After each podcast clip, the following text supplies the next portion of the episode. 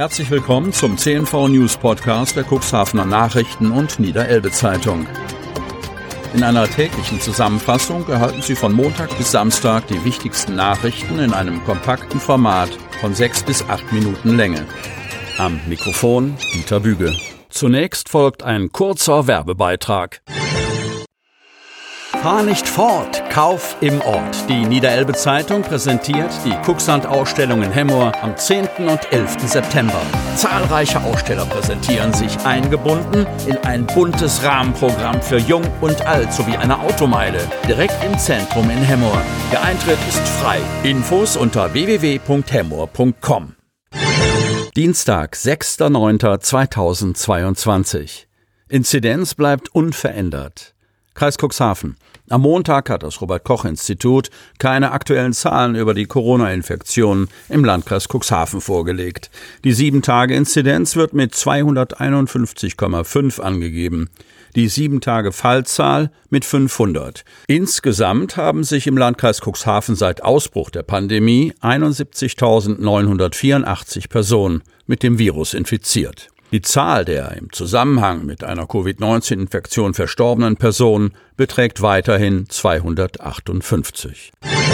84-Jähriger sorgt für SEK-Einsatz. Cuxhaven.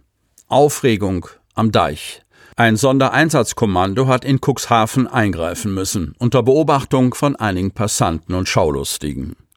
Zu dem Einsatz kam es am Sonnabend in den Mittagsstunden, wie die Polizei Cuxhaven am Montagmittag bekannt gab. In einem Mehrparteienhaus in der Straße am Seedeich habe sich eine sogenannte Bedrohungslage ergeben, wie es in einer Pressemitteilung heißt. Zunächst war eine 77-jährige Cuxhavenerin zu ihrem Sohn geflüchtet. Ihr 84-jähriger Ehemann hätte sie zuvor wiederholt körperlich attackiert teilt die Polizei mit. Nachdem sie sich bei ihrem Sohn in Sicherheit gebracht habe, informierte sie die Polizei. Gegenüber den Beamten gab die Frau an, dass ihr Mann an Demenz erkrankt sei und als Jagdberechtigter Zugriff auf diverse scharfe Schusswaffen und Munition habe.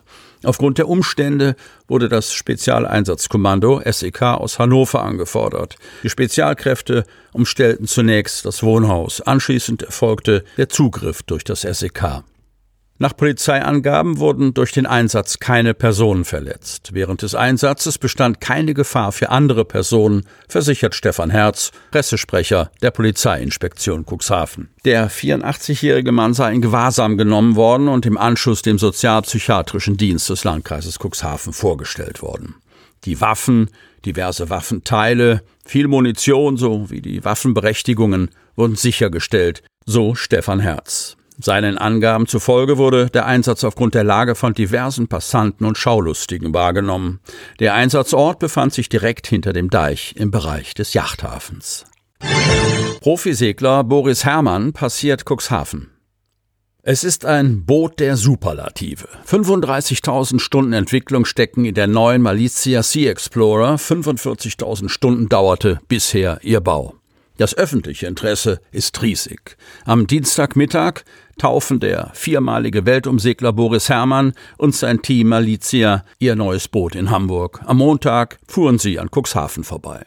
Auch für die Seglervereinigung Cuxhaven SVC ist der kurze Besuch der neuen Rennjacht von Segelprofi Boris Herrmann etwas Besonderes, auch wenn das 18,30 Meter lange Boot nicht im kleinen Seglerhafen anlegen kann. Für ein Schiff dieser Größenordnung ist unser Hafen nicht zu erreichen, sagt CVC-Sprecher Jörn Pietschke. Dieses könne nicht tidenunabhängig ein- und ausfahren. Daher mussten Hermann und Co. mit ihrer neuen Rennjacht direkt nach Hamburg durchfahren.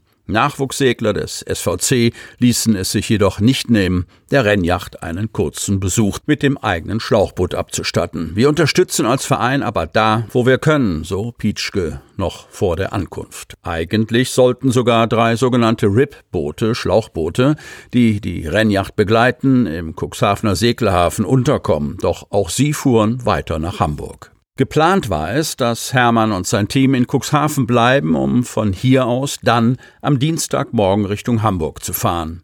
Nun sind sie gleich durchgefahren, um dort ab Dienstagmittag mit einer großen Party die Taufe der Malizia Sea Explorer zu feiern. Fans haben am Dienstag und Mittwoch, 6. und 7. September Gelegenheit, den neuen Imoca 60 samt Skipper Boris Herrmann in dessen Heimatstadt aus der Nähe zu sehen.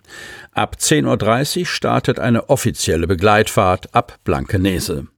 Um 11.30 Uhr erreichen Boris Herrmann, seine Crew und die Malizia Sea Explorer die Elbphilharmonie. Um 12.30 Uhr öffnet die Brücke für die Einfahrt in den Sandtorhafen in Hamburg.